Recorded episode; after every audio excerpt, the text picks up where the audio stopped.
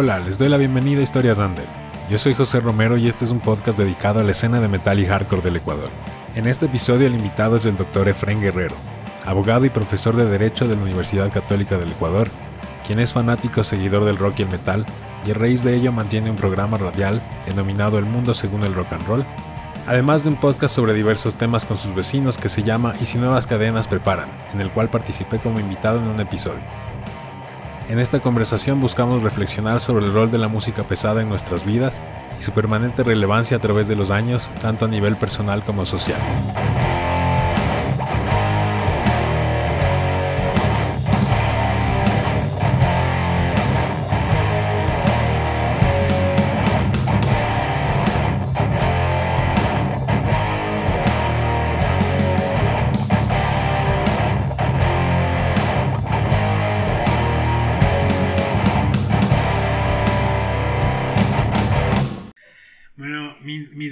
En esta temporada ha sido entrevistar personas que tienen como la música pesada como parte de su, su vida. Eh, aunque se desenvuelvan no necesariamente como músicos, no necesariamente en ese ámbito, pero que siga siendo algo que alimenta su forma de ver el mundo. Mm. Entonces, por eso me parecía súper interesante. Es Ah, es buena. perspectiva muy distinta. Entonces, si nos... Primero, si te puedes como presentar rápidamente, porfa. Mi nombre es Efraín Guerrero, soy abogado. Em, soy profesor en la Cato, de, clase teoría del Estado. Y pues bueno, le agradezco al José que me haya dado chance de hablar en Historias Under. Eh, recuerden escuchar en los diferentes sitios donde me desempeño. En mi, en mi, en mi, en mi vida oculta, amando la radio y los podcasts. eh, pu- pueden escucharme en el mundo según el rock and roll. Ahí está, en esa radio perdida, Radio Pichincha, ahí en 95.3 de la frecuencia modulada. Ay, hasta suena bonito. Y también en si nuevas cadenas preparan un podcast que hago con mis vecinos de la Mariscal, eh, que pueden escucharlo en todas las plataformas, especialmente en Spotify, si ustedes se dedican a las listas. Ok.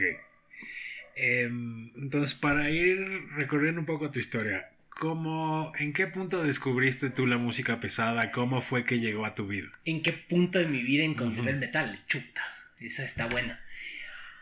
A ver, yo creo que el momento fundacional de mi vida en materia de metal fue el día en que estaba escuchando. Yo creo que es, es la llegada más chola, porque es la de todos. es la llegada que escuché el álbum negro de Metallica. Yo creo que es año 91. Ujú. Escuché el Entra Sadman, eh, grabación de Bob Rock, y dije, maldita sea. Esto es a lo que quiero dedicar mi vida.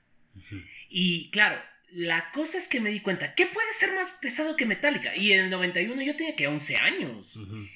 Sí, podía tener 10, 11 años. Y dije, "Man, puta, esto es maravilloso. Entonces, eso creo que fue la puerta de entrada. Yo tuve la ventaja que tuve unos viejos que me quedó bien y me dijo, mierda, es rockero. Ya. ¿qué le vamos a hacer? ¿Qué le vamos a hacer a este? Ya, ya, ya, ya, se cagó. El tipo es rockero. Pero hubo la ventaja de que nunca me dijeron no. Y yo creo que entré mucho más al... a- al por, yo creo que fue una ventaja que empezó a asomar el internet también por ahí en esa época. Pero realmente, eh, cuando yo... Yo vivía en el centro en esa época. Yo vivía en La Tola.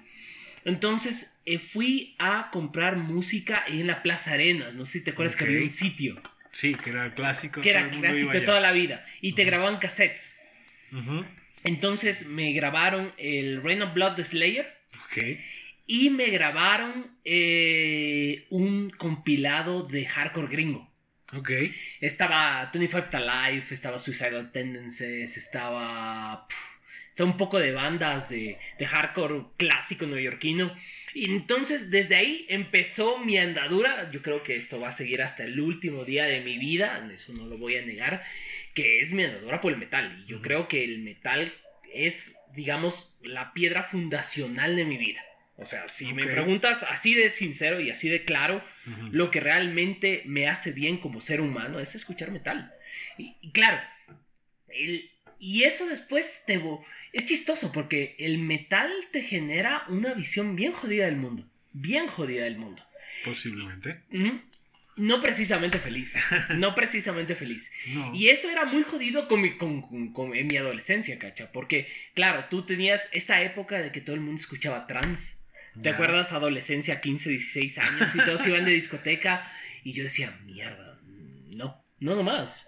Entonces creo que ahí tuve la adolescencia autista y yo creo que sirvió la adolescencia autista de niño viendo revistas, porque eran los, los 90, y, y mi viejo que le gustaba que yo leyera, me compraba todas las meses, me compraba la Kerrang. Ah, wow. La Kerrang. ¿Que llegaba acá? ¿O, que, o sea, que publicaba en español. Claro, la Kerrang que a veces me, me, pasaba en la inglés porque quería que aprendiera inglés, que hay que reconocer. Gran parte de aprender inglés fue gracias a las revistas de metal. Pero por otro lado fue porque le venían con disco. Ah, qué bacán. Claro, porque acuérdate que las Kerrang venían cada dos meses con un disco. Claro, eso apenas me acuerdo, porque no... Claro, venían con un CD compilatorio de las bandas medio representativas. Entonces ahí se empezó a volver mucho más, mm, mucho más claro mi, mi panorama musical. Hasta que llegó el día en que me, en esos discos estaba la enima de Tool. Ok. Y desde ahí todo cambió en mi vida. ¿Ya? Otra transformación. Otra transformación, porque ya descubrí lo que esa, ese paraguas huevón que es el metal progresivo, si tú quieres darle un nombre. Y claro, con Tool ya después eh, descubres cosas de más atrás, ¿no? descubres King Crimson, descubres, eh, descubres Pink Floyd bien. Claro, descubres, puedes en todo. Claro, vas más atrás y vas, y vas hacia atrás, hacia el progresivo. Y después va esta cosa hacia adelante, porque con el internet ya empezaron, empiezas a tener mucho más bandas. Así es de ahí, ¿qué te digo? Los 90 para mí no tanto fue... A ver, yo sí llegué al new metal, como gran mayoría de todos, o sea, el metal de pantalón de basta ancha y pantalón con cadena. Em, pero no tanto fue el Issues, pero fue el Follow the Leader. Ok, sí. Y después, otro momento de transformación en mi vida es cuando descubro Nine Inch Nails y descubro el Downward Spiral. Ya ese para mí es un disco fundacional de todo en la vida. Y ahí descubrí el industrial. Entonces yo, si me preguntas cuál es mi fórmula musical, es hardcore en una esquina, en otra mitad está eh, trash clásico, em, trash clásico, metal, metal, metal, si tú quieres ponerle. Em, en la otra está el metal progresivo y en la otra está el industrial. Ok. Entonces, claro, desde ahí mi, concepto musical se concibe en esas cuatro esquinas. Ahora, yo creo que al final del día también descubres todas las mezclas que están en el intermedio, ¿no? Entonces, ponte, en el metal descubrí, por ejemplo, descubrí en algún punto de mi adolescencia Zack Wild y después pasé a este proyecto maravilloso que es Proud and Glory, mm, que es, pucha, es, y de ahí descubres a Liner Skynet Claro. Claro, o sea, te vas más atrás y descubres a Liner Skyner, descubres a la Allman Brothers Band. Y claro, tú dices, y ese rock and roll sureño es una cosa maravillosa. Y después en el metal más clásico descubres a Black Sabbath. Y después de Black Sabbath descubres a Steppenwolf. Y después descubres, o sea, vas más atrás. Yo creo que yo creo que yo llegué, a diferencia de mucha gente de que hace de rock clásico hacia adelante, yo fui de hacia adelante hacia atrás. Entonces, digamos, ahora yo escucho mucho hardcore moderno, ¿de acuerdo? Y escucho mucho industrial. Mm, sigo atrapado en Tool, porque eso ya es culpa de ya uno es adulto y uno es viejo y empieza a quedarse con ciertas cosas. Y el trash de la bahía, mm. que es, yo te digo, la, la, esencia del metal moderno está en esas cuatro bandas, ¿no? Está en Exodus, está en Metallica, está en Slayer, está en el primer Megadeth, eh, está en el primer Slayer, por supuesto. Entonces, claro, ahí vas construyendo una, un, ADN musical medio gracioso, ¿no? Y que te empieza, empiezas a darte cuenta de la vida, ¿cachai? Es, es, maravilloso, pero por otro lado, también caes en el cliché del, del metalero incomprendido, que es una cagada. Claro, ah, digamos, a mí me pasó algo muy parecido en que mis papás escuchaban mucha música, pero mm, cuando descubrí el metal era como, esto es lo mío, esto es lo que solo me gusta a mí y me, me llega a mí. Y pues mientras más me adentro en eso, más descubro de mí mismo porque estoy encontrando algo, conecta con algo de mí. Y uno empieza en algún punto histórico aleatorio dependiendo de cuándo uno nació y claro, de ahí te mueves como para hacia atrás. Yo diría que en efecto como hacia adelante ya fue todo por el internet, porque ya empezabas a descubrir miles y miles de bandas por internet. Pero claro, tú la, siempre está eso que eso fundacional, eso que a uno le llegó como nada más te había llegado antes cuando lo primero lo escuchas. Que claro, tú dices Metallica, si tú dices discos fundacionales. Para mí fue Pantera, ponte. Ah, el, el ah, Display of Power. Absolutamente. Yo los primeros tres discos que me compré eran White Zombie, Pantera y Sepultura. A ver, el primero fue el, em, el Master of Puppets. Eh, el segundo fue el Rain of Blood. Ya. En, estoy diciendo en, disco. Y em, el tercero fue. El tercero fue, claro que sí, año 96. El, el Roots de Sepultura. Claro. El Roots de Sepultura, que probablemente es una de las obras maestras del metal mundial. De aquí hasta el resto de la vida podrían ser uno de los discos que tienes que, que entender, porque es una obra de arte, a todo trapo. Claro. Entonces, en, ese sentido, o sea, para mí también es un rol fundamental el de la música, es esto de que se vuelve un espacio en el que uno se conoce a uno mismo. Em, igual es mucho de expresión, digamos. Para mí era el, el, desfogue, era esto, ir a un concierto, meterse al pogo, era el mejor desfogue del mundo. Entonces siempre ha cumplido ese rol en mi vida de, ser como el lado de expresión, donde me puedo expresar es dentro del ámbito del rock. Pero ponte, eso también tiene que ver mucho con, con haberse metido a tocar y, claro, es que esto. Vos, vos, eres músico. Claro, o sea, nunca he sido a tiempo completo, pero nunca he dejado de hacer música. Em, pero de todas maneras cumple un rol igual de fundamental en tu vida. Claro. A, pesar de que no es que estás preocupado de tocar metal. Claro. Em, ¿Ese rol ha cambiado igual a través del A ver, yo creo que a mí el metal me ha salvado en la pandemia. Si tú quieres poner ahorita un, valor de todo lo que ha pasado, el metal me ha cambiado. He tenido chance por estar en casa, como todos, y estar encerrado me ha servido para varias cosas. Por ejemplo, para reencontrarme con bandas. ¿Ya? Por ejemplo, eh, todo lo que es el trash ochentero, por ejemplo, Exodus volvió en la, en la, Acaban de sacar un nuevo disco. Y sacaron, y sacaron un nuevo disco y están, están en gira. Y están en gira, están con baterista porque el baterista, el baterista clásico está, está, con cáncer, se está curando, toda la historia. También hay una lógica que, por ejemplo, Exodus volvió en la Pantera, en la, en la, en la pandemia. Volvió Pantera en la pandemia, por ejemplo. Bueno, Phil volvió a tocar. Claro, por ejemplo, también he estado escuchando Super Joint Ritual, que es la banda alterna de, de, Phil. Anselmo. Estuve escuchando Damage Plan algún momento el año pasado que a mí, a mí me parece gran banda Damage Plan, desgraciadamente mm. creo un disco, dos discos, un disco. Sí, un disco. Y, ah, eh, bueno, a mí el vocalista siempre me pareció que era punta débil, pero bueno. Sí, y de ahí estaba escuchando mucho metal americano, por ejemplo. Estaba escuchando, para mí, Kill Switch Engage, que es un bandón. Con ambos, con ambos vocalistas. Así es. Con ambos vocalistas. Sacaron en medio de la pandemia em, un disco que, a ver, eh, de Signal Fire. Es un single a tope. Ok. Que es maravilloso. Em, he estado escuchando eh, muchísimo. Por ejemplo, la mejor banda de post-hardcore del mundo, que es Architects. Mm. ¡Qué bestia! O sea, estos son. Además, porque los videos son impresionantes. Por otro lado, creo que ellos son súper inteligentes en el, ejercicio del, del, del beatdown, que eso es una cosa muy común de las bandas ahora, ¿no? Ese momento en que se rompe todo y... Chacachán, chacachán, chacachán.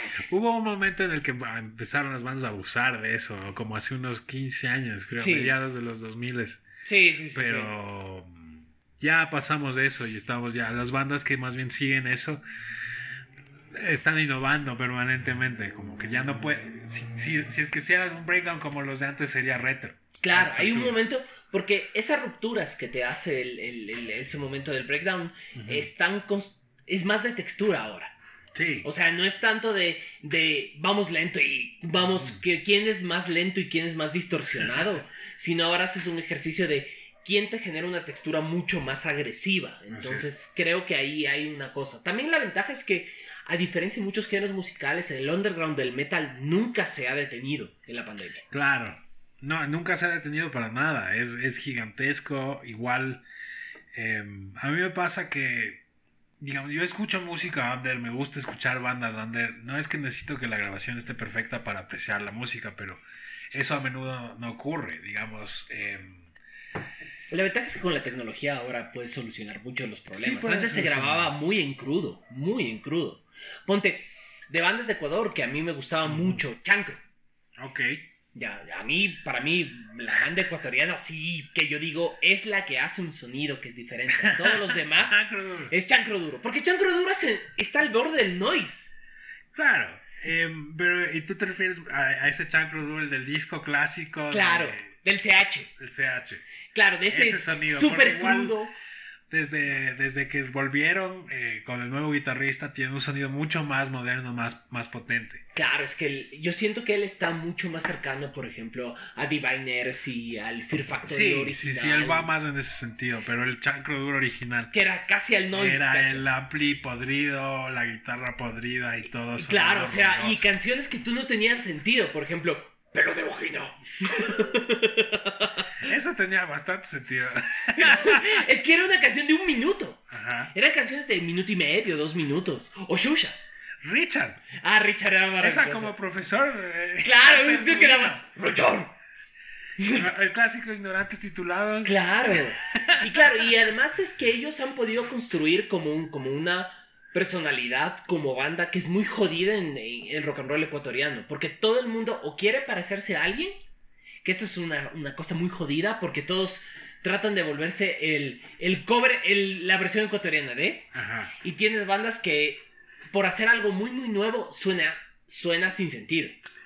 O igual no puede, digamos, no tienes la referencia de qué exactamente es lo que están tocando, de cuál es la intención, de cómo es lo que suena, de por qué suena así. Claro.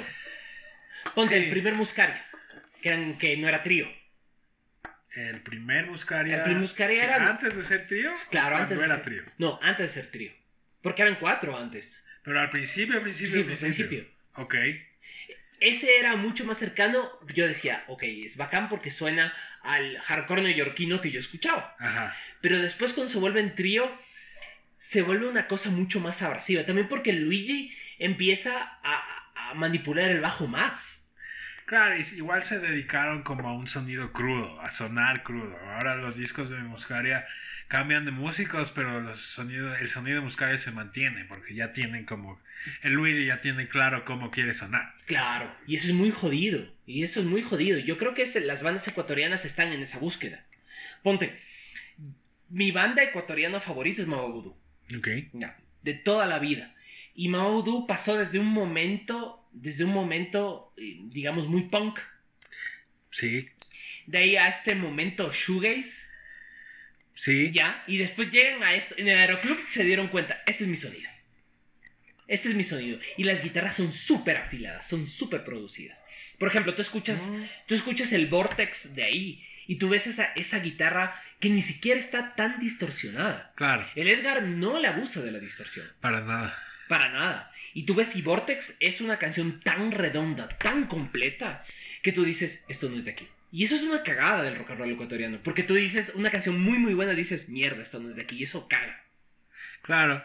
Es muy curioso igual la trayectoria de Mama Voodoo. em, en algunas bandas yo creo que ocurre algo muy, muy, muy particular que es... Bueno, antes en el otro podcast te decía, las bandas a menudo se, se deben a sí mismos. Entre paréntesis, Exacto. escuchen a José en sus nuevas cadenas prepara en la próxima semana. Que eso es importante porque tuvimos un gran, gran programa. Pero yo decía, el- los músicos están enfocados en tocar lo que ellos quieren. Cuando em, en un conjunto de músicos esto se transforma en una búsqueda colectiva de un sonido, igual significa que pasas por momentos donde no suenas exactamente como quieres. Los, los momentos en cuando Voodoo- Voodoo no tenía bajo y tocaba bomba para fincar. Ah, la versión de Bomba es buenísima. Es muy buena, era muy divertido estar en eso, ver eso en vivo, pero em, tampoco era que decías de esta banda estaba practicando un punk shoegaze, no tenías muy claro, No era algo muy muy claro. experimental. Pero llega el momento en que llegan al mapa de ruido. Sí. Y en el mapa de ruido es una banda de shoegaze. Encuentran un equilibrio, Equilibrio. encuentran un sonido propio. Yo diría que lo encontraron en el disco antes que en vivo. Porque Sí. en disco ya sonaban de una manera y en vivo todavía era que, claro, a veces que- bajo, a veces ya sí. con el bajo tenían que integrar. Y yo creo que ahí complicado. lo que pasaba es que tú tenías canciones como Incendialo Todo, Ujú. que eran ya, ya llegaban... No, era un hit. Era un hit ya, y además es que estaba tan construida, es que esa canción es tan bien construida. El Edgar, eh, el Jorge, perdón, es mucho, es, es un monstruo de guitarrista, pero él hace unas cosas tan chiquitas, muy minimalistas detrás. Por ejemplo, si tú ves en, en a ver, eh, el otro single además de Vortex es, en esa, es que es- Despertar. despertar. Esa. Entonces, claro, cuando, eh, cuando está el, el, el, eh, el Edgar se tan, tan, tan, y ese que el, que el man le abusa del trémolo, o sea, Ajá. le bloquea el trémolo y le pica y suena tiqui, tiqui, tiqui. No sé cómo va a sonar estúpido en el podcast, pero ese sonido es muy top. Ahora, cuando le, hice, cuando, cuando le hicieron el, el- el documental, Mm. Claro, ahí, ahí entiendes por qué va todo, ¿no? Es un tema de muy do it yourself y, él- y ellos Sí. se amarraron al do it yourself cuando muchas bandas ya estaban jugando a querer ser grandes ligas. Totalmente. Mira el ejemplo de Sick. Exacto. Sick es una bandón, o sea, es un bandón. El Ivo es un monstruo de, de vocalista. Claro. Pero claro, al final ellos terminaron un tema de que sonaban tan bien que no, que no tenía, que, que, que estaba perdiendo el alma en el camino. Sí, algo así.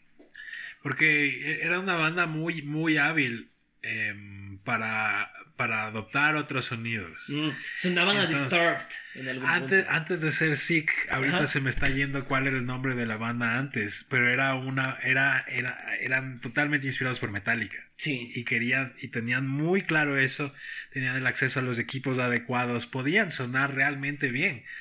Pero lo- eh, ahí se nota la diferencia entre una cosa como lo que hacía Mama Voodoo, que era una búsqueda de algo propio, y, y claro, eh, lo de Sig, por lo menos en el, en el lado de los equipos, en esta banda que ahorita no me acuerdo que era antes de que se llamen Sig, era más esta búsqueda de lograr este sonido profesional. Mm. Y me parece que ahí eso también ilustra una como una disyuntiva que hay aquí de esto de que, bueno, no, no, no tenemos los equipos, entonces no vamos a sonar bien. Claro.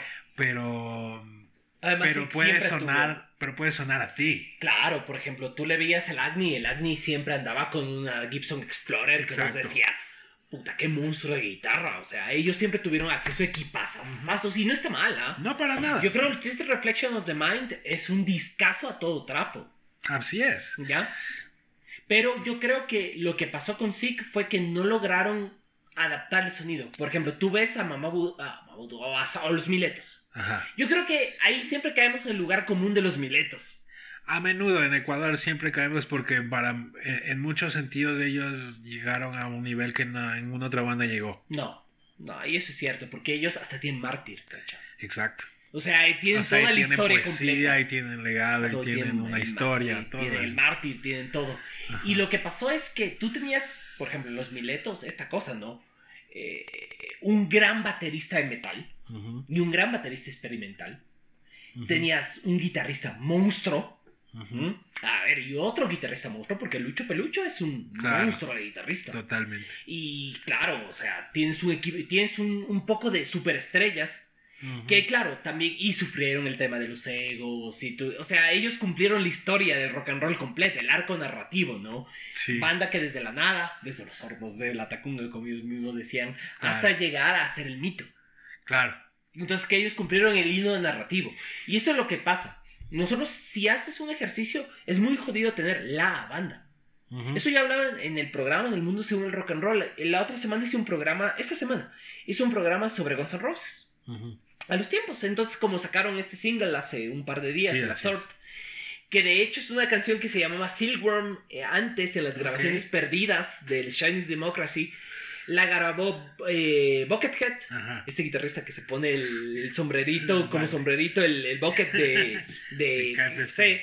De la grabó Bumblefoot, Ajá. que es otro monstruo de guitarrista que Tal ahorita tiene una banda que, que es una de superestrellas, que llama Sons of Apollo, que está Mike Pornoy, que está Derek Sheridan, y después la bo- borran las pistas de guitarra y le hacen que Slash grabe nuevamente. Eh, y Duff, McCagan gra- graben este, la nueva versión que es la que se salió.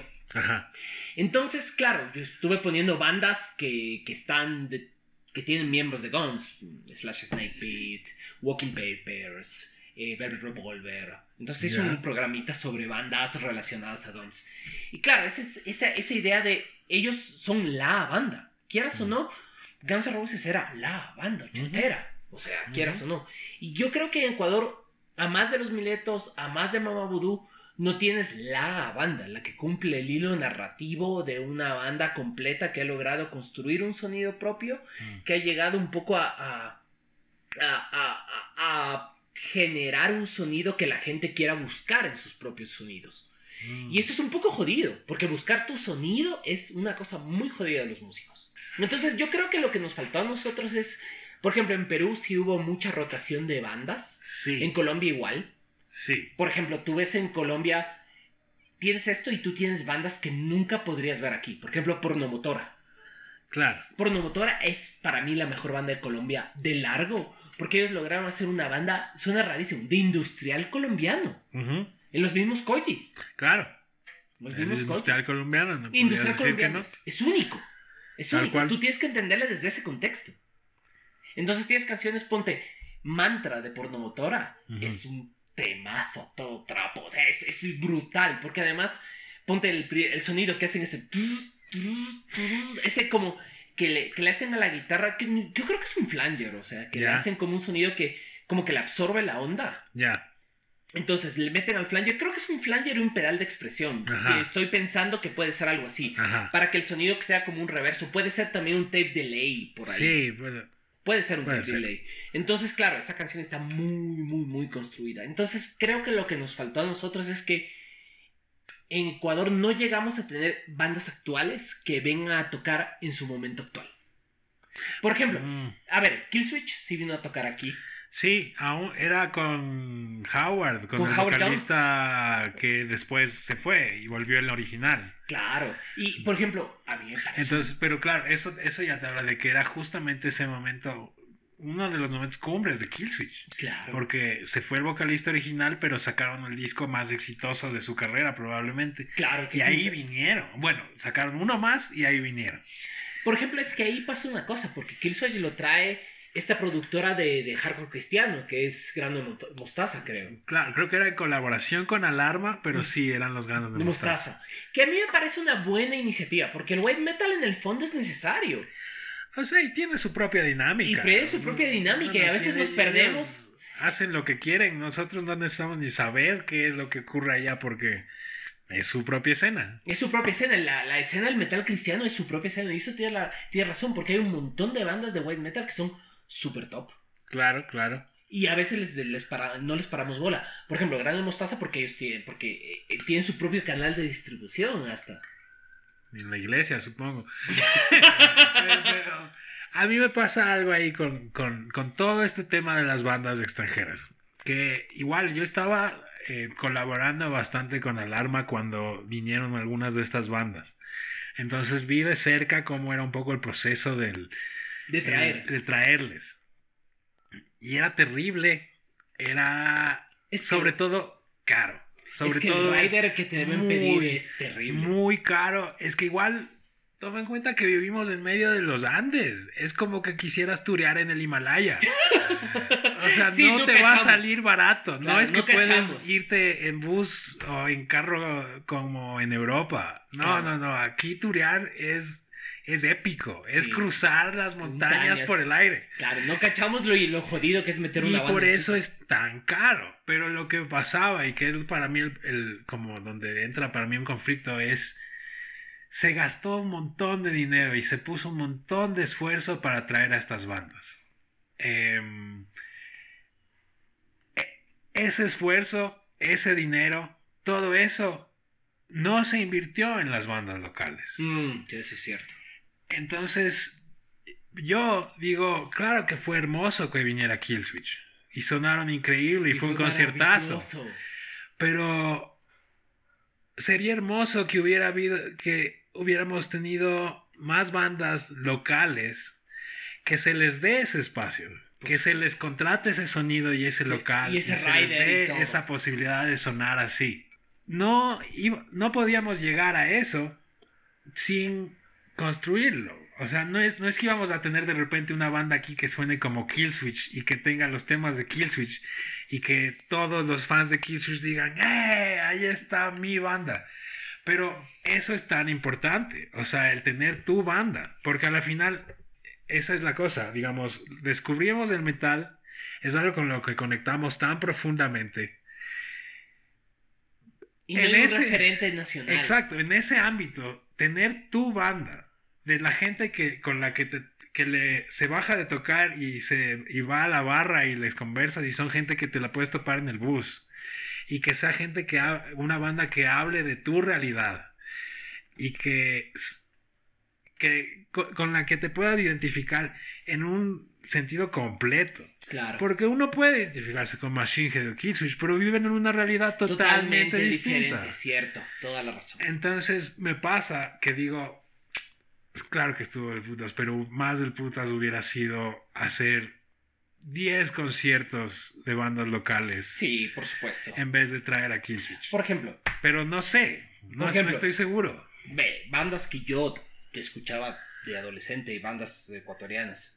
Había un proyecto que se llama Nepenta. No sé si Ajá, escuchaste. Nepentes creo. Sí, maravilloso. O sea, era, era mucho más pucha, como, como groove. Era interesante esa banda. Em, no toquen porque por, por salud mental. Claro, y por como la lírica, la identidad política y de la Y realidad eh, política de ese entonces. Era. eh, yo escuchaba mucho Mad Brain, escuchaba mucho Sick, escuchaba. escuchaba Vasca. Todos, tenemos. ¿Quién? A todos escuchábamos Vasca. Vasca. Todos escuchábamos Vasca. ¿Quién no le gusta? Ándate a la mierda. Es un temazo de la vida. Este- Mejor en voz de chancro, pero sí. Sí. Chancro. Chancro a mí me pareció siempre brutal. Em, los Mileto, los Voodoo. em, de ahí hay, una, hay un puntito en mi vida que siempre yo simpaticé con él. Es que era la ventaja, porque en los conciertos yo escuchaba una banda de hardcore, escuchaba una banda de hip hop y escuchaba una banda de metal. Por ejemplo, yo escuché mucho Sansa Matanza. Grande banda. Gran banda, gran banda. Y yo pienso que lo que nos pasó es que nosotros tuvimos la oportunidad de hacer los grandes crossovers de la vida y no los aprovechamos. Porque la escena era chiquitita y se conocía todo el mundo. Sí. Y era. Uy. Hubiéramos hecho unos crossovers maravillosos. Ponte los mismos Babudu se, eh, molestándose con los Sansa Matanza. Eso hubiera sido muy bacán. Claro. Por ejemplo, ¿cómo se llamaba esta banda de noise? Pesmeden número 4, creo que era. Pesmen 4. Pesmeden 4. Esa era una banda de batería y guitarra. ¿no? Noise, noise, noise. Noise, noise, noise, sí, era maravillosa. O, o sea, a mí me encanta el noise, pero, pero claro, ahí es donde tú tienes que decir, ¿por qué no hubo esos cruces? Que en. Estados Unidos es muy común. Claro. El- o sea, literal, hacer, vamos a hacer un crossover a ver cómo, cómo rueda. Igual porque existe una identidad común. Uno de los conciertos que más recuerdo eh, fue en el patio de comedias. Con Sansa Matanza abriendo. ¿Ya? Después creo que estaba. Creo que fue la única vez que veía Full Silbato. Ah, Full Hijos de quién. Hijos de quién es. Misil. Me olvidé de Hijos Eh, de fue un quién. concierto así como ¿Qué habrá todas pasado? estas bandas. ¿Qué habrá pasado con los hijos de quién? Al- creo que se reunieron a tocar como hace unos 5 o 6 años. Tocaron una o dos veces y, y ya. Y Eran, Los manes eran- siguen. eran crudísimos, eran puta brutales. igual, tú escuchas Full Silbato. Sí. La, la- la grabación suena bien. Y no en una banda suena como los manes ahora. Full Decision. Mortal, Mortal, Mortal Decision. Decision. Mortal Decision. Gran banda de hardcore crudo. Gran banda de Ah, hardcore. yo ahí me topé con un video de ellos en vivo en Guayaquil con dos vocalistas Mm. que me quedé loco. Yo loco. nunca los había visto. Dos vocalistas sincronizados bien. Esa cosa estaba a otro nivel. Por ejemplo, Ente. Gente. Ente era brutal. Sí, sigue siendo. Y sigue siendo, pero tocan poco. Muy poco. Claro, poco. bueno, ya vino la pandemia. Ya vino la pandemia y todos nos fuimos a la mierda. O sea, eso es claro. Pero yo creo que ahí lo que pasa es que Ecuador en general tiene un underground de música muy cruda, muy, muy potente, muy agresiva. Que creo que lo que vos decías en el otro podcast, que, que tenemos esa cosa que solo nos gusta la música sufridora. Será, puede ser. Puede ser, verás. Porque tú dices, por ejemplo, lo que vos decías. Bajo Sueños tiene una hinchada hasta el fin. Ajá. Hasta el fin. Pero, por ejemplo, de las bandas que hemos hablado, que seremos 200 los que nos acordamos. Probablemente. Probablemente, probablemente. Entonces, claro, perdemos esta cosa de la potencia que hay. Y yo creo que lo que está pasando es que ahorita todos los guambres que estén haciendo metal, que son pocos, Sí. que son pocos, no están, no están cogiendo en primer lugar la, mm, la lógica que tienen, no están adaptándose a las lógicas mundiales, por ejemplo. Mm. Por ejemplo, la Cli me hizo escuchar Mini Pony. Ya. Me hizo escuchar Mini Pony una vez. Y la verdad, no, no me llenó. Ok. No me llenó. O sea, yo creo que no me llenó. Porque yo creo que están, es demasiado... A ver, yo creo que Mini Pony no ha logrado construir un sonido que, que convenza. Ok. Para mí es eso. Yo creo que son una banda hiperagresiva. Ujú. Creo que está muy bien eso. Creo que la guitarra me falta ahí un, un puntito de violencia adicional. Un suscito. Exacto, así el... Ahí te falta el, el acorde de la maldad, ¿me entiendes? El mi final ahí bajado, pucha, bajado dos pasos la guitarra, el chacachón. Ajá. Pero es porque, por yo, ese es, soy yo. No Ajá. significa que sea malo. Pero creo que ahora están pasando un montón de cosas en el metal mundial por la pandemia. Sí. Por ejemplo, tú estás viendo un montón del retorno al metal, al, al metal hipertécnico, por ejemplo. Sí, hay una tendencia por ese lado. O sea, un metal hipertécnico, ponte polifia. Ajá. O sea, tú No, periphery, cosas como, así. no, periferia, es impresionante. y además tú les ves y son, y es, Unos nerds. son nerds, o sea, es el retorno de los nerds. Son tipos que pasaron los últimos dos años leyendo El Señor de los Anillos, jugando Star Wars encerrados en la casa. Ujú. Y resulta que es un monstruo de guitarrista. Ponte, este, este man, Tosin Abasi, Animals as, Sí, sí, Leaders, o sea, tú te quedas pensando y dices, puta madre. Yo estaba escuchando una banda, Do It Yourself, son esposo y esposa, se llama Buried Alive. Loco, el man le saca sonidos a la guitarra que yo nunca había visto. O sea, una- o sea unas cosas Ya. que vos dices, puta madre, ¿cómo hizo? Porque tú le ves y claro, es una pedalera eterna, ¿no? Ajá. Es una pedalera eterna, pero es una pedalera eterna y también abusando todo. Hay una chica que se llama, por ejemplo, a mí me gusta mucho que he visto muchas chicas haciendo metal, ahora en Sí. este último año. Por ejemplo, estoy escuchando una banda canadiense que se llama Spirit Box. Ok. Yo te voy a hacer escuchar. Es, es como si el Mad Metal toca con Lana del Rey. Ajá. Ya una cosa así rarísima, pero la man tiene una voz hiperpotente. O hay cosas que llegan más, que tocan con el dance y tocan con el pop. Por ejemplo, Amaranth, Ya. que toca ahí, le toca el pop. Y hay un mundo de death metal por debajo que está ahí guardado. Nick Nocturnal, eh, The Voynich Cro- eh, The Voynich Code.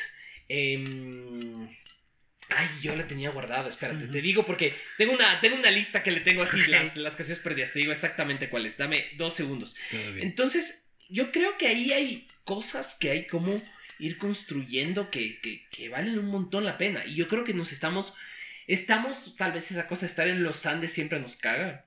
Mm. Lo estamos perdiendo de las tendencias mundiales. Y yo creo que sí Mm. tenemos que mon- montarnos ese tren por varias razones.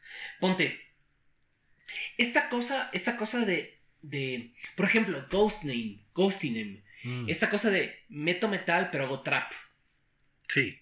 es brutal, o sea, es súper agresivo. Y, ahí- y el punto es, ¿por qué me gusta el metal? Porque es música agresiva. Claro. mí.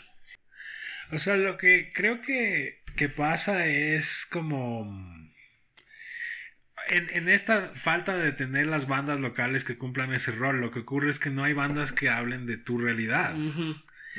Eh, si para nosotros el metal era como un, un pequeño, o sea, un refugio, Sí. como un refugio, Cierto. digamos, Y- cultural. es, y todavía Claro, es. absolutamente. ¿Para qué nos vamos a negar? El metal todavía nos salva la vida. Exacto, absolutamente. Pero me, digamos, tú como profesor te- te- inter- interactúas con gente Un- joven. Joven. Em, ¿Tú ves que, que, que estén rockeros A ese nivel como a, los de ahora? ¿O tú crees que para, para jóvenes de ahora el metal o la música pesada puede cumplir el mismo rol? A ver, yo creo que están pasando cosas y estas cosas están supuestas en función del entorno de los chicos. ¿no? Entonces, por ejemplo, yo a veces doy clases y digo, y todo se puso mal y todo se puso horrible y satánico, suena Rain of Blood. Entonces yo veo un chico que hace así como, "Ah", y yo digo, tú eres. Tú eres. Ahí en el Zoom, porque desgraciadamente estamos en virtual, y digo, tú eres. Tú estás donde yo quiero que estés. Pero yo lo veo a chicos, por ejemplo, que, que desgraciadamente por la pandemia uno está invadiendo la privacidad de los chicos. Claro, ves sus cuartos. Sus cuartos, sus casas. Entonces, claro, veo un chico y le veo, yo tengo una chica y le veo tremenda Jackson. Jackson Dinky. Y yo así, ¡oh! Y uno que es cholo y tiene una doble. Entonces yo, hijo madre. Bien, mamá. Entonces, claro, un día le digo, oye, Quédate después de clase. Claro, quédate después de clase. Y yo le digo, ¿y esa Jackson? No, me dices que yo soy guitarrista. Y yo, ¿ya? Y yo le digo, nena, ¿y qué escuchas? No, es que ahorita estoy escuchando, ponte, estoy escuchando el Saxon Religion de Steve Vai. Y yo así. Claro, si yo hubiera, si hubiera sido adolescente, eras mi crush total, man. claro. Total. Y yo le digo, ¿qué canción estás tocando? Estoy tocando Bad Horsey. ¿En serio sabes Bad Horsey? Entonces me dice, sí, pero el problema es que tengo un auto wah ahorita, no me he podido comprar el wah para poder hacer el sonido bien. Y yo le digo, no, no, no, evitemos esta discusión. ¿Te sabes Bad Horsey bien? Y me dice, sí, sí, mira. Y vos dices, ¡qué bacán! La man se sabe Bad Horsey y se sabe bien. Y tú, ¡oh! te amo, eh, adolescente mutante que te sabes Bad Horsey, cachi. Y tú dices, un- el, el, el Saxon Religion es un disco de los finales de los 80. Sí, es algo totalmente que no tiene Lejos nada que ver con lo que ocurre Entonces ahora. tú dices, esta, y yo le digo, por, por pintura, nena, ¿de dónde te sacaste el Bad Horsey? No, es que yo buscaba en internet y escuché de For the Love of God. Y tú dices, wow. Y tú dices, gracias Internet por darle este chance a este pobre ser del universo. Y yo le digo, ¿qué estás escuchando ahora? Entonces me dice, por ejemplo, por ella yo escuché a Sarah Longfield. Ok. Entonces ella me dice, nada, escucha esto. Y esta tipa, loco, tapping a dos manos, a cuatro dedos, y tú dices, yo de- ya, hoy dejo la guitarra, hoy dejo la guitarra. Entonces, estas chicas, hay gente que está aprendiendo un montón. Desgraciadamente ellos tienen como un muro de cultura que les bota encima. Una cultura que está TikTok, eh, Spotify, el maldito algoritmo, no te deja escapar de él. Entonces les queda un muro de cultura que si tú no buscas grietas, Ajá. si tú no exploras, es muy jodido. Entonces les digo, por ejemplo, y yo les digo, ¿qué escuchan? Entonces, por ejemplo, alguien me dice, yo escucho rap. Entonces yo les digo, bueno, eh, escucho rap rock y me dicen, no tanto. Entonces yo digo, escucha Methods of Mayhem, Mm. por ejemplo. Entonces les digo, entonces les pongo, les mando el link de Get Naked. Como profesor, eso me parece un poco irresponsable. Pero lo hago por motivos de... Entonces me quedan viendo temazo. Ya. Entonces, por ejemplo, algo pasó esta semana, como Limp Bizkit empezó a tocar de nuevo. Entonces, en el Coachella, y les fue muy bien, ¿ah? Sonaron increíble. Con- sonaron increíble. Bueno. Suena muy bien en No, vivo. a ver, yo creo que Wesley Borland es uno de los grandes guitarristas subvalorados de nuestra época. Es un monstruo de guitarrista que deberían pararle más bola. Entonces, Debería claro, tocar en otra banda también, pero bueno. claro, a ver, tocan muchas bandas, ¿ah? Por ejemplo, Blind Like Burns es Ya. gran banda. Entonces, claro, les digo, escucharon, eh, vieron, vieron el Limbiskit y me dicen, Simón. Entonces yo les digo, verán, después que vayan al Limbiskit, bótense por acá. Mm. Ya, por ejemplo, hay guambras que me dicen, ¿qué escuchas? Entonces yo les digo, vean, escucho lo que mismo te dije yo. Ajá. ¿Y qué escuchas más? Por ejemplo, yo ahorita estoy escuchando lo que dije, Crystal Lake, estos chicos japoneses. Y me dicen, qué top. Entonces le digo, ya. Y les voto, por ejemplo, les voto hijos de qué. ¿Ya? Ajá. Entonces que ellos dicen, qué loco. Entonces yo digo, eso es lo que yo escuché de, de adolescente. De hecho, tocaron en la Cato. ¿Qué? ¿Hijos de quién tocó en la Cato? Ellos tocaron. es- ellos también estuvieron lo del Fiora Music. Y esto No equivoco. Fiora Music. Ah, estaba esta banda de grunge, Silla de Astillas. Wow, esto no me acordaba. Silla de Y Astillas. Silla de Astillas es gra- y era gran banda. Era un sonido muy bonito. Muy bonito. Claro, cacho. ¿Habrá alguna grabación? Esa es un poco la cosa por la que dije, hay que ah, por lo menos hablar de estas bandas. Claro, a ver, si alguien tiene una grabación de ese, yo, yo la escuché en una kermés, marica. En una kermés del, Que de estaban la ahí. Que yo estaba ahí chanceando. Claro, que había tu crush colegial, Claro, estaba estaba mi por crush. ahí, vos ahí como que, ¿qué, hago? ¿Qué le Maldita? María Betsabe, maldita. Pero claro, en el fondo, claro, había unos sonidos muy particulares en Quito. Y yo creo que hay un tema de que tenemos que rescatar esos sonidos. Y los Wombats tienen que aprender a hacer su propio sonido. Por ejemplo, lo que vos decías en el otro podcast, Tribal es un. Ujú. Yo los escuché una vez y me parecieron un bandón. Sí. Yo creo que hay un- yo creo que también esta onda indie se les ha metido mucho en la cabeza. Por ejemplo, hay estas bandas como Miel, Ya. que, les, que, que tienen un sonido de guitarra bien elaborado, ¿ah? Obviamente, o sea, tienen igual. Tienen un sonido bien Son elaborado. gente que tiene acceso a equipos, a estudios, a que ha estudiado que música. estudiar y que tienen acceso a equipos. O sea, loco, nosotros jalarnos un Ibáñez, jalarnos una Gibson, era un sueño de vida. O sea. Nunca, o sea, hasta ahora. O sea, ponte, ponte, yo tenía mi, em, yo me acuerdo, los pósters de mi cuarto.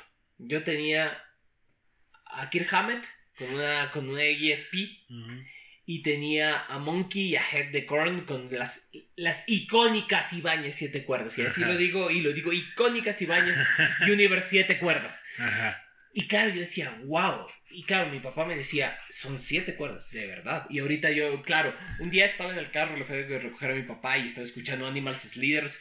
Y él me dice, ¿y eso? Son guitarras de ocho cuerdas, man". Y me dice, ya subieron en tan poco tiempo. Y yo.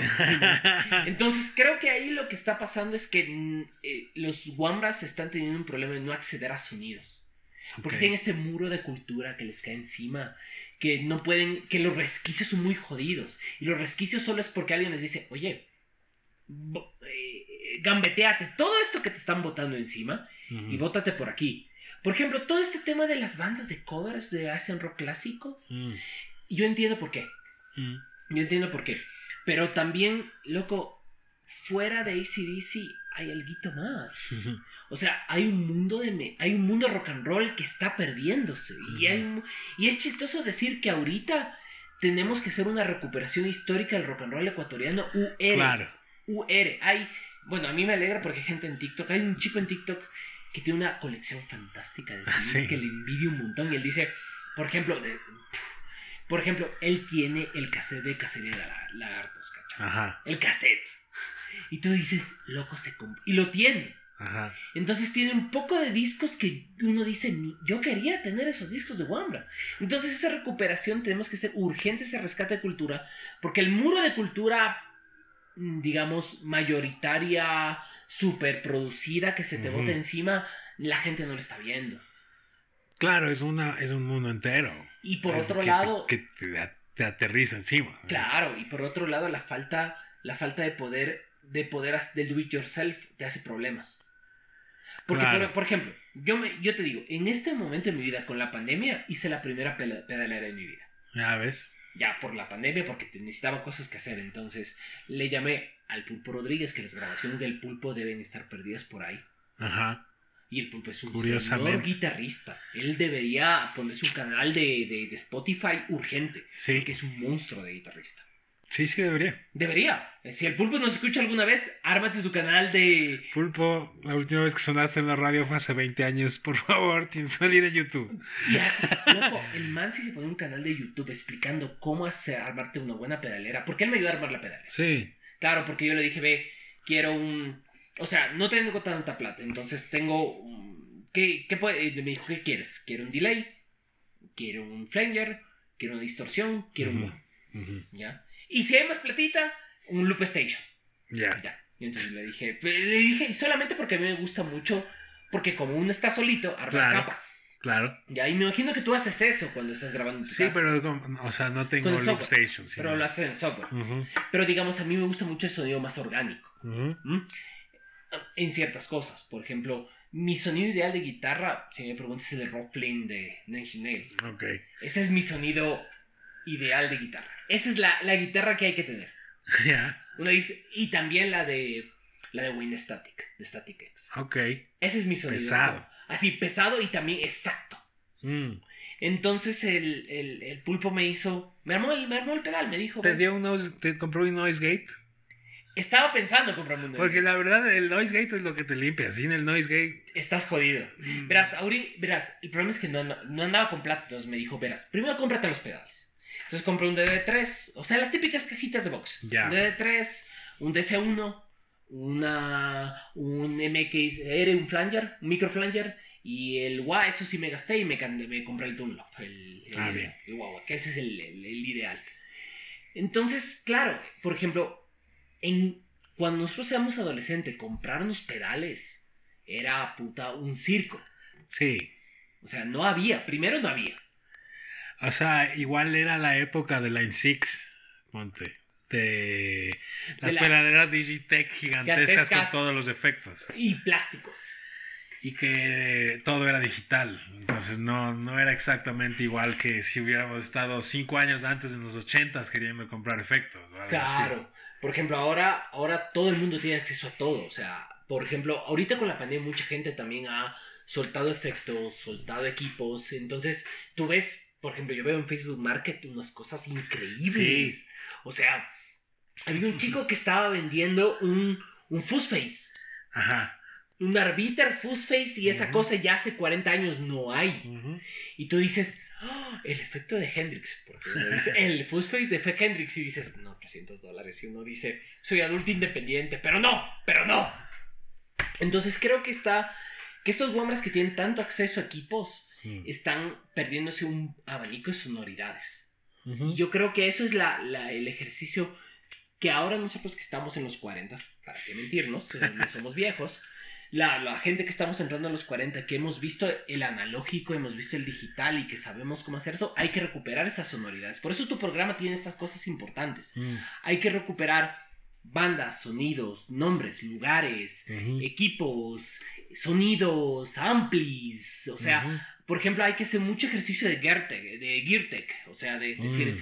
mira, si quieres armarte, por ejemplo, no tenemos un gran youtuber de guitarra ecuatoriana, Mm, No, ¿no? creo que no.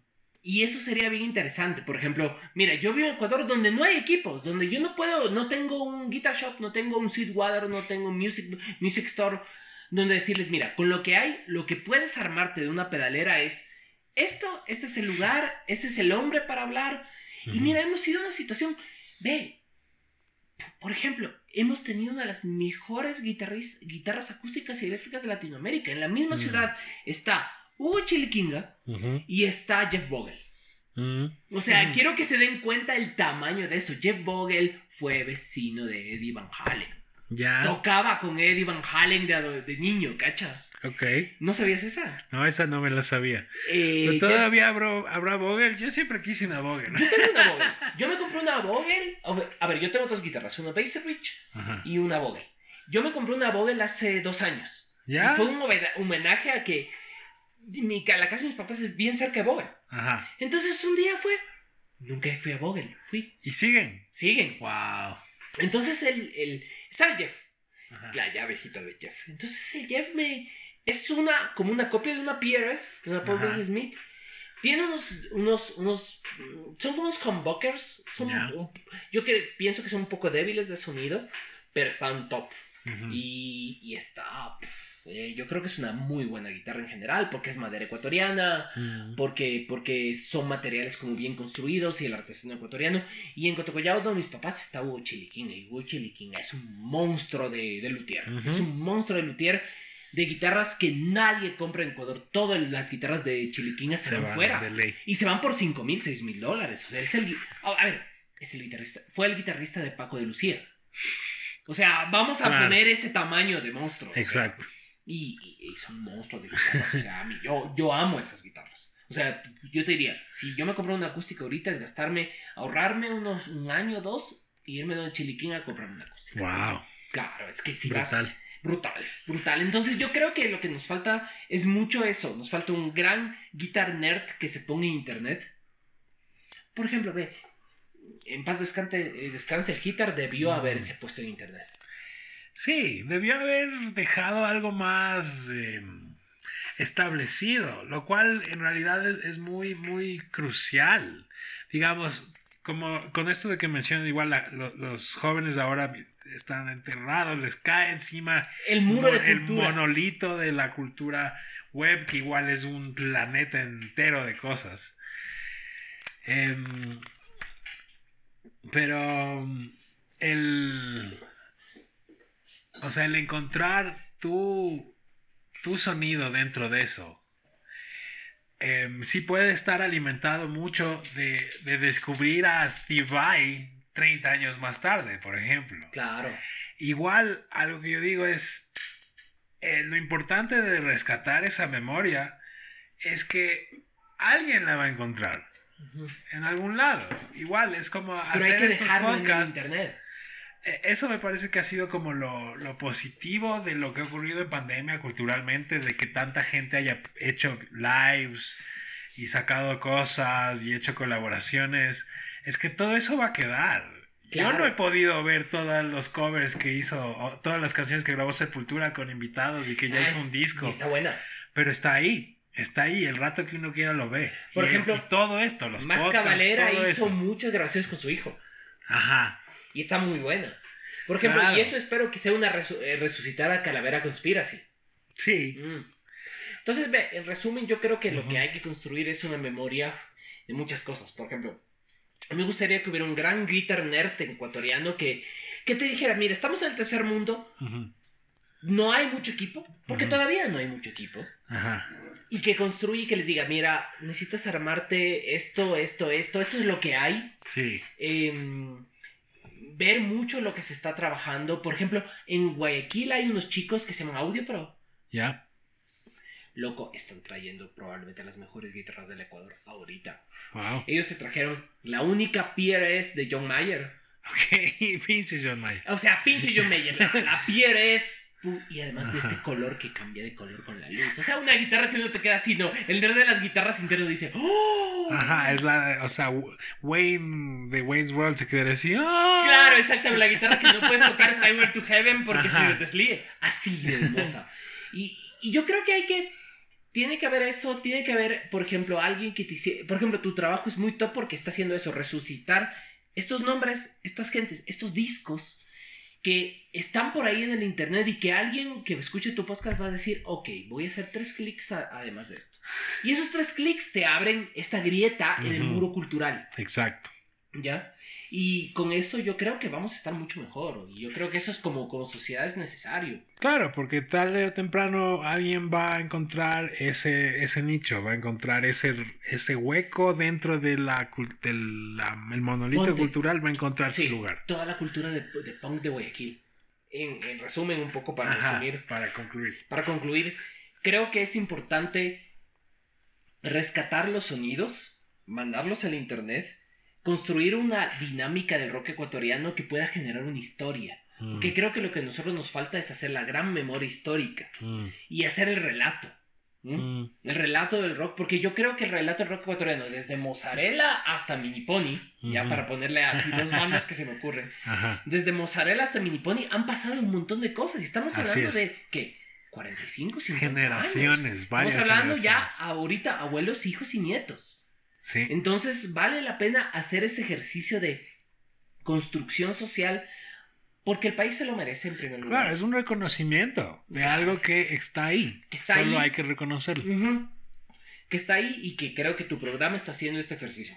Yo creo que un día alguien va a sentarse eh, o escuchar el podcast y dirá, maldita sea, hay que hacer la discografía. Y alguien hará un, un playlist y dirán, ¡Ah! mira este playlist. Y después lo pasan acá y empezará a rotar. Y hay que volverlo viral, porque es la única manera que las cosas funcionan. Y eso, Ojalá. ojalá, De una, verdad.